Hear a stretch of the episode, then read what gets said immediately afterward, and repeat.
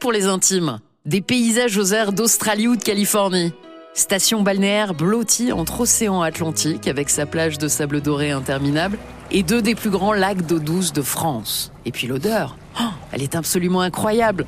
Une douce odeur de pain.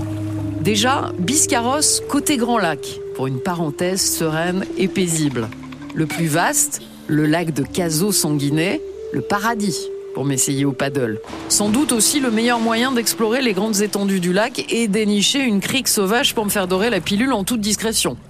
Il est relié par un petit canal au second étang, celui du sud, le lac de Parentis-Biscarros.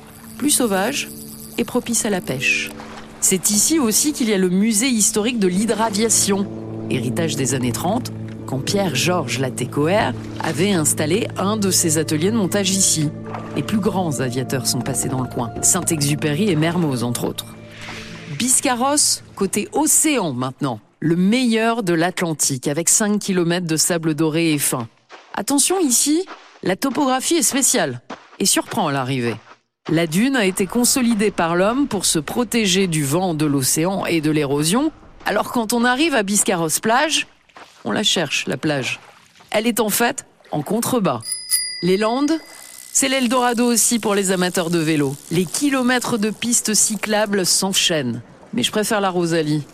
Ces voitures à pédales, louées à chaque coin de rue de Biscarros. D'ailleurs, est-ce que vous saviez que la Vélo-Odyssée passait par Biscarros C'est la véloroute qui relie la Bretagne au sud-ouest. Elle fait plus de 1200 km et longe la côte atlantique.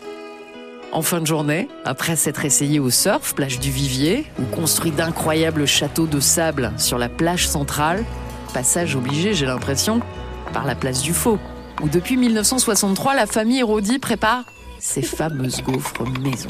Et puis c'est l'heure d'admirer le coucher du soleil, l'un des plus beaux pour l'instant que j'ai pu voir cet été.